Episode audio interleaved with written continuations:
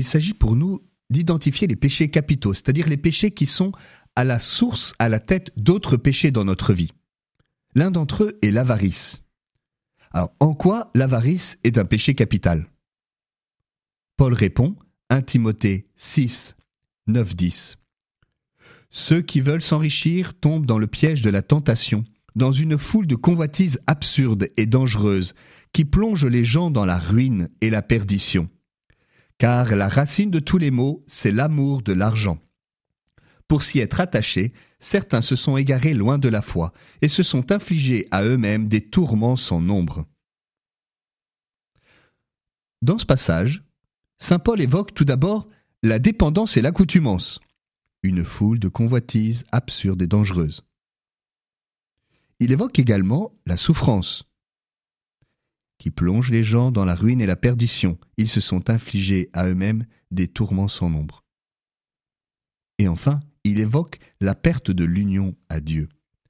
Certains se sont égarés dans la foi. Alors oui, l'avarice est un péché capital, car il est la porte d'entrée de nombreux autres péchés dans notre vie et dans notre cœur. La liste est longue. Tout d'abord, les dissimulations, les mensonges, les injustices. Il suffit de regarder les scandales financiers, la cupidité qui est à l'origine de scandales écologiques, des naufrages de pétroliers, des sites naturels bétonnés, mais aussi les scandales sanitaires, on se rappelle du sang contaminé, des scandales économiques.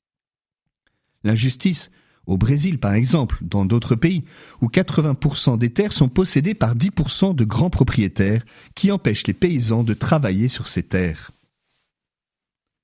L'avarice aussi peut engendrer la trahison. Il suffit de voir Judas, qui a vendu Jésus pour 30 deniers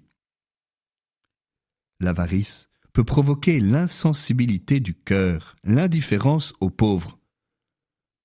Il est un psaume qui dit L'abondance leur a fermé le cœur. L'abondance leur a fermé le cœur.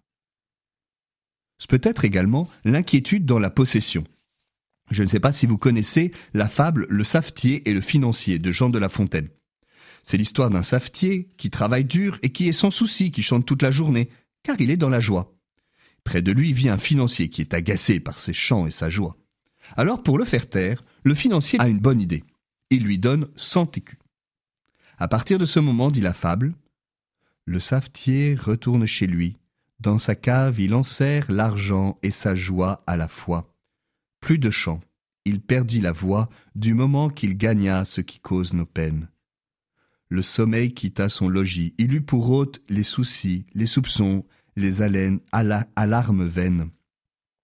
Tout le jour, il avait l'œil au guet, et la nuit, si quelque chat faisait du bruit, le chat prenait l'argent. Le savetier, s'apercevant qu'il a perdu la joie de vivre et qu'il est plein de soucis et d'inquiétudes, retourne voir le financier, qui du coup dormait tranquillement maintenant que le savetier ne chantait plus, et lui rend l'argent. En commentant Rendez-moi mes chansons et mon somme, et reprenez vos cent écus. D'autres péchés qui sont les conséquences de l'avarice. Par exemple, les violences et les divisions. Regardons les histoires d'héritage dans nos familles autour de nous. Ce peut être aussi d'empêcher l'adhésion à Dieu. Ainsi le jeune homme riche qui s'en alla tout triste car il avait de grands biens, et Jésus qui commente, en Matthieu 19, En vérité je vous le dis, il sera difficile à un riche d'entrer dans le royaume des cieux. L'avarice provoque aussi une dépendance qui aliène.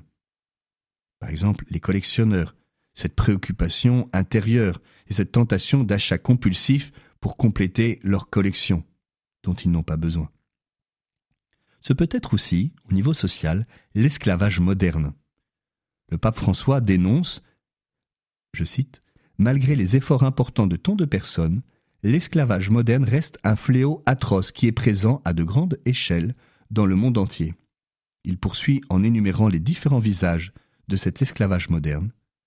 Il fait ses victimes dans les réseaux de prostitution, la traite, le travail forcé, les mutilations, la vente d'organes, l'utilisation de drogues, le travail des enfants. Il ne s'agit pas de quelques dérives ponctuelles. On estime à plus de 40 millions de personnes aujourd'hui réduites en esclavage, selon l'Organisation internationale du travail. Et le pape François poursuit et conclut Même si nous essayons de l'ignorer, l'esclavage n'est pas quelque chose d'un autre temps. Face à cette réalité tragique, personne ne peut se laver les mains s'il ne veut pas être, d'une certaine manière, complice de ce crime contre l'humanité. C'est pourquoi, demain, nous verrons comment le reconnaître, puis comment y remédier.